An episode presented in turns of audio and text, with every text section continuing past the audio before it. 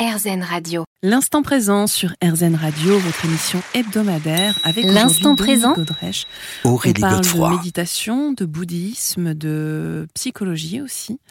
Euh, on a évoqué justement comment euh, vous faites le lien entre le bouddhisme et les addictions, puisque vous êtes intervenu dans un service euh, hospitalier à l'hôpital Marmottan. Euh, dans votre livre, vous employez ce terme d'overdoser de la vie. Qu'est-ce que vous entendez par là? Euh, c'est ce que j'ai observé chez les gens euh, que je recevais en séance, c'est que euh, étaient arrivés à une espèce de ras-le-bol de, de leur existence et que, c'est pour ça d'ailleurs qu'ils décidaient de décrocher parce qu'ils n'en pouvaient plus. Donc, Dans n'importe quel domaine, hein. c'était professionnel, euh, Non, familial. là c'était des, des gens qui étaient toxicaux, Ouais. donc des addicts, Mhm. et qu'il y avait une espèce de saturation d'un état existentiel euh, qui était plus possible euh, de cette façon-là, quoi. Mhm. Voilà. Et vous parlez même de ce d'auto-sabotage. C'est Oui, fort bah, comme terme. hein.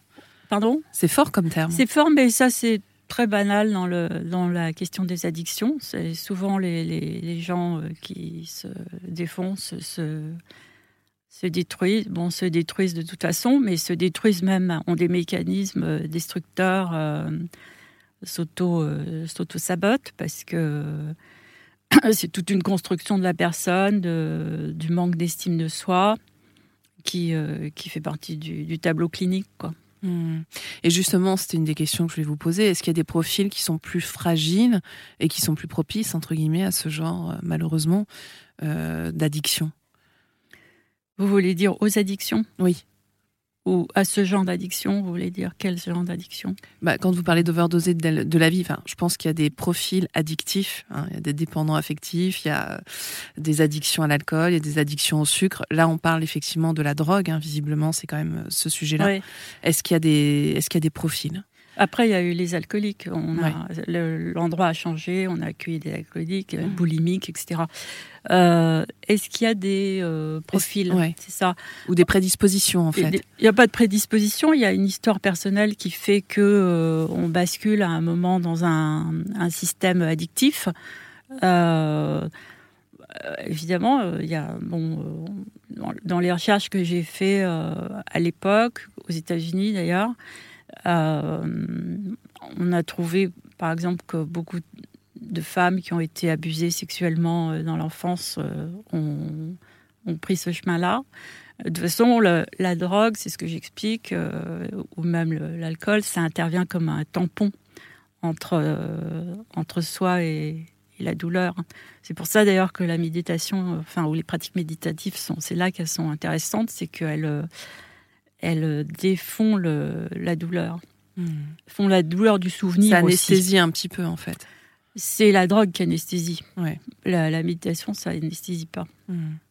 Alors, euh, il y a une autre forme d'addiction, je la connaissais pas du tout, c'est le, c'est le syndrome de Jérusalem, une addiction religieuse. Ouais. Et ça, c'est ce sur quoi euh, je, je travaille en ce moment. Euh, euh, c'est- donc vous voulez que je parle du syndrome de Oui, Jérusalem bah déjà, qu'est-ce que c'est? Parce que alors moi, je connais le syndrome de Stendhal, mais alors Jérusalem, euh, En fait, euh, quand j'étais euh, à Jérusalem, donc j'ai, fait un, un travail sur le, ce qu'on appelle le syndrome de Jérusalem, qui est un syndrome que les Israéliens ont découvert, où les, les personnes se prennent pour Jésus, pour Marie, enfin pour différents personnages de la Bible quand ils arrivent à Jérusalem. Et, euh, et donc commencent à prêcher, s'habillent, euh, enfin découpent leur- des vêtements, des draps, etc. pour s'habiller euh, en personnage biblique. Et euh, là où ça a inquiété les Israéliens, c'est qu'ils commencent à prêcher. hmm, mais en fait, euh, c'est pathologique là. C'est pathologique, voilà. C'est pour ça qu'ils ont ouvert un service de psychiatrie euh, dédié dans lequel j'ai travaillé. Euh, et, euh, et la question qui se pose, c'est la question de la violence, la, ques- la question de la violence religieuse, c'est-à-dire qu'une fois qu'ils prêchent, qu'est-ce qu'ils prêchent? Ça, ça peut s'appliquer un peu à différentes religions. Il n'y a pas que Mm. dans le christianisme. Donc, euh, donc c'est ça, le syndrome de Jérusalem, c'est un syndrome assez complexe parce que il est lié à la ville de Jérusalem et à l'impact de la de l'architecture et de la ville sur la, psyché. Donc, c'est ça le syndrome du Jérusalem. Mais le fond de l'affaire, c'est le fait que des gens soient complètement addicts, complètement. Ils vivent dans un temps différent. C'est pour ça que j'en parlais, parce que la thérapie des. La thérapie, c'est de revenir à l'instant présent. On se retrouve dans quelques minutes. L'instant présent Aurélie Godefroy. L'instant présent sur RZN Radio, votre émission hebdomadaire avec aujourd'hui Dominique Godrèche. Euh, on parle méditation, psychologie, addiction et j'aimerais qu'on aborde euh, une période essentielle, puisque c'est d'ailleurs cette période qui vous a conduit à rééditer ce livre. Euh, c'est cette période du confinement suite à, à, la Covid. vous parlez d'énergie collective, notamment à travers la mindfulness. Pourquoi? Qu'est-ce qui s'est passé en fait à ce moment-là? Euh, je, parlais de mindfulness par rapport euh, à, à, la transformation de la méditation en pratique méditative, euh, notamment et surtout aux États-Unis. Oui, et vous dites d'ailleurs qu'il y a des dérives de la mindfulness. Ce que j'ai, ce que j'ai noté, c'est d'une part que c'était utilisé à peu près n'importe comment, enfin que c'est pas forcément utilisé de façon euh, très euh, stricte. Enfin, c'est ce que me disait d'ailleurs la, la, personne qui dirige le département à Los Angeles, que en fait, il y a des gens qui font euh, deux, jours de formation et qui ensuite disent qu'ils méditent ou font de. Et pour vous, c'est pas assez encadré en fait. Non, hein. c'est pas encadré et surtout, ce sont pas des techniques qu'on apprend en deux jours ni en deux semaines. Donc, par exemple, proposer de diriger un groupe ou des sessions à moins d'avoir fait, je pense, 5 euh, ou 10 ans d'études, ça me paraît pas, euh, ça me paraît pas viable, quoi. Hmm. Mais est-ce que vous pensez que ça a quand même aidé des personnes pendant le confinement de pratiquer cette mindfulness? De pratiquer, de pratiquer la méditation de mindfulness? Oui, bah, pour celles qui la connaissent, certainement, ouais, beaucoup. Hmm. Hmm. oui, ah, oui par, par, rapport à la période de confinement, je, je pense que les, la pratique a, était, euh, très utile parce que on s'est trouvé dans une situation d'enfermement et c'est très difficile à, vivre l'enfermement. Donc, euh, si on peut trouver quelque chose en soi pour euh, se ressourcer, c'est effectivement c'est très très bien. Mmh. Alors, ce que vous dites aussi dans votre livre, c'est que finalement, ce confinement, est venu avec euh, bah, le temps du silence et que ça, c'était pas inutile, puisqu'en fait, il accélère, entre autres, dites-vous, le travail de la mémoire. Qu'est-ce que vous entendez par là? Quand on est enfermé, on, pense plus, et quand on pense plus, on a affaire à sa mémoire. Mmh. Donc, en fait, euh, on se confronte à des choses. Euh, voilà, on se confronte à des souvenirs, à des histoires, etc. La, la mémoire fonctionne différemment lorsqu'on est enfermé et, et si on l'est pas. Donc, euh, et c'est le problème de l'enfermement, c'est le problème pour les gens qui sont en prison, j'imagine, ou qui sont à l'hôpital, ou qui sont euh, dans n'importe quelle situation d'enfermement. Ça réactive la mémoire. Donc c'est pour ça que la méditation aide, parce que ça permet de, effectivement de revenir à l'instant présent et puis de d'être en paix euh, avec soi-même. Enfin, en tout cas pendant le temps où on pratique. Ouais. ouais. Euh, effectivement. Alors justement, alors il y a l'enfermement, vous en parliez euh, à l'instant concernant euh, bah, la prison entre autres, hein. et en fait vous faites aussi le lien dans votre livre entre les addictions technologiques et la peur de la solitude. Oui, bah, je pense que oui, parce que la l'addiction technologique maintenant, enfin elle existe dans la mesure où on utilise beaucoup beaucoup nos, nos iPhones et, euh, et qui a énormément de plateformes pour, euh, pour se connecter, quoi. notamment euh, par exemple TikTok. TikTok, ça peut être très addictif, je pense, pour aussi des jeunes, parce que j'ai mmh. l'impression que c'est c'est quand même une plateforme qui, qui je vous confirme, attire, voilà, qui attire beaucoup les ados, les, les mmh. jeunes. Et, et, je vois comment c'est conçu parce que je m'intéresse beaucoup aux, aux, plateformes Instagram, TikTok. Enfin, mm. je m'intéresse beaucoup aux réseaux sociaux et à la technologie. Voilà. Mm. Donc, euh, je, je, trouve ça extraordinaire. C'est fantastique parce que justement, c'est une ouverture sur le monde, sur mm. euh, l'interaction, etc. Mais euh, ça propulse dans un temps euh, qui est un hors temps. Alors, que... j'aimerais qu'on vienne sur cet aspect parce qu'il me semble essentiel. On se retrouve dans quelques minutes. L'instant présent L'instant présent sur RZN Radio, votre émission hebdomadaire avec aujourd'hui Dominique Godrèche qui nous parle de méditation, de bouddhisme, de psychologie. On parle aussi d'addiction et de réseaux sociaux puisqu'en fait, je le soulignais euh, dans la, la partie précédente de cette émission, euh, vous faites le lien entre les addictions technologiques et la peur de la solitude. Alors vous nous disiez que vous aviez beaucoup travaillé sur les réseaux sociaux. Euh, qu'est-ce qui a été mis en évidence? Qu'est-ce que vous êtes rendu compte de quoi justement par rapport à ça?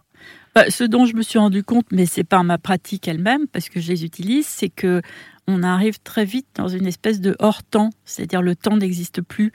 Et, du coup, on peut rester des heures euh, sur, euh, sur les réseaux sans s'en rendre compte. Et effectivement, on, perd le, le, sens du, présent.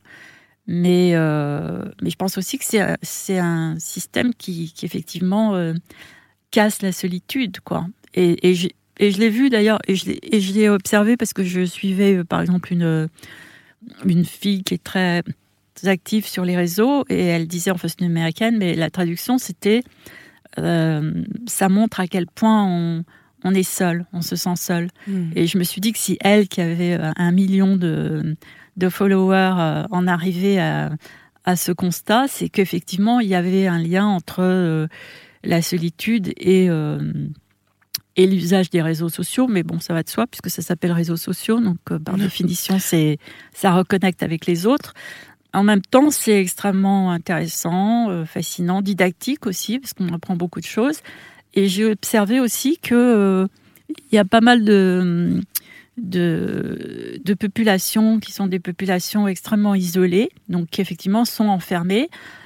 qui utilisent les, les, réseaux sociaux, notamment TikTok, et puis puis voilà, puis après ça sert pour, par mm. exemple en ce moment euh, pour ce qui se passe en Iran. Bon, euh, il y a un aspect vertueux quand même des réseaux sociaux. C'est ça. Après, il y a aussi un aspect chimérique, c'est-à-dire qu'on pense être moins seul, alors que finalement, euh, il y a peut-être aussi une dépendance qui s'installe. Il y a une dépendance, c'est évident qui s'installe. De toute façon, il ne peut y avoir qu'une dépendance. C'est totalement addictif et c'est, à mon avis, créé pour ça d'ailleurs.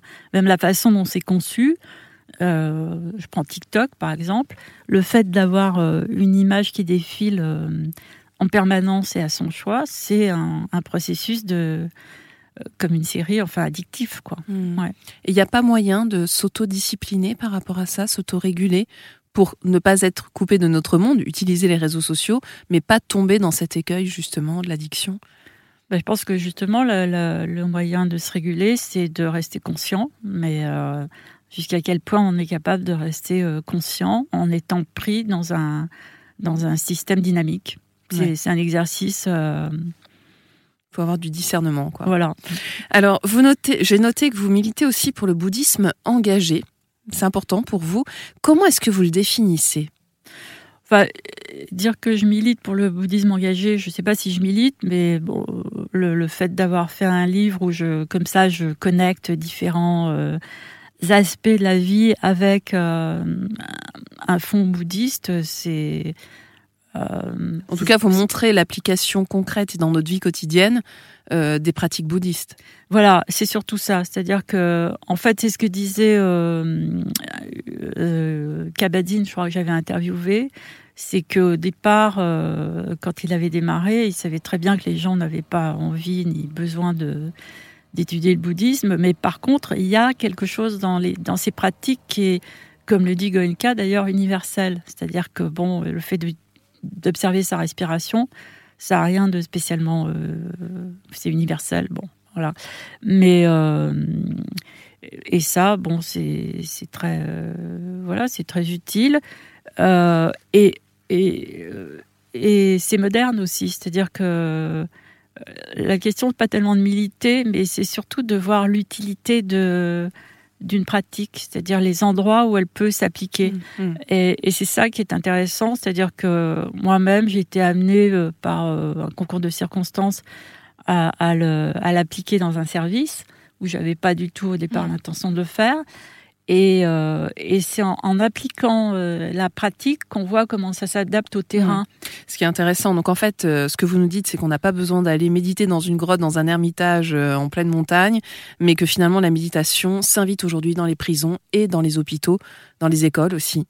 Et de voir qu'il y a ces lieux de vie maintenant qui accueillent la méditation et qui en font quelque chose d'utile, c'est ce qu'il y a de passionnant en fait, la méditation en soi, euh, elle peut être appliquée absolument n'importe où. Ça peut être en entreprise, ça peut être, euh, ça dépend qui euh, l'enseigne, comment la personne l'adapte au, terrain, parce que c'est en soi c'est une technique de non-violence. Donc la non-violence, c'est quelque chose qui peut s'appliquer à n'importe quel endroit, de la vie. Mmh. et avec n'importe qui. Et avec n'importe qui. On se retrouve dans quelques instants.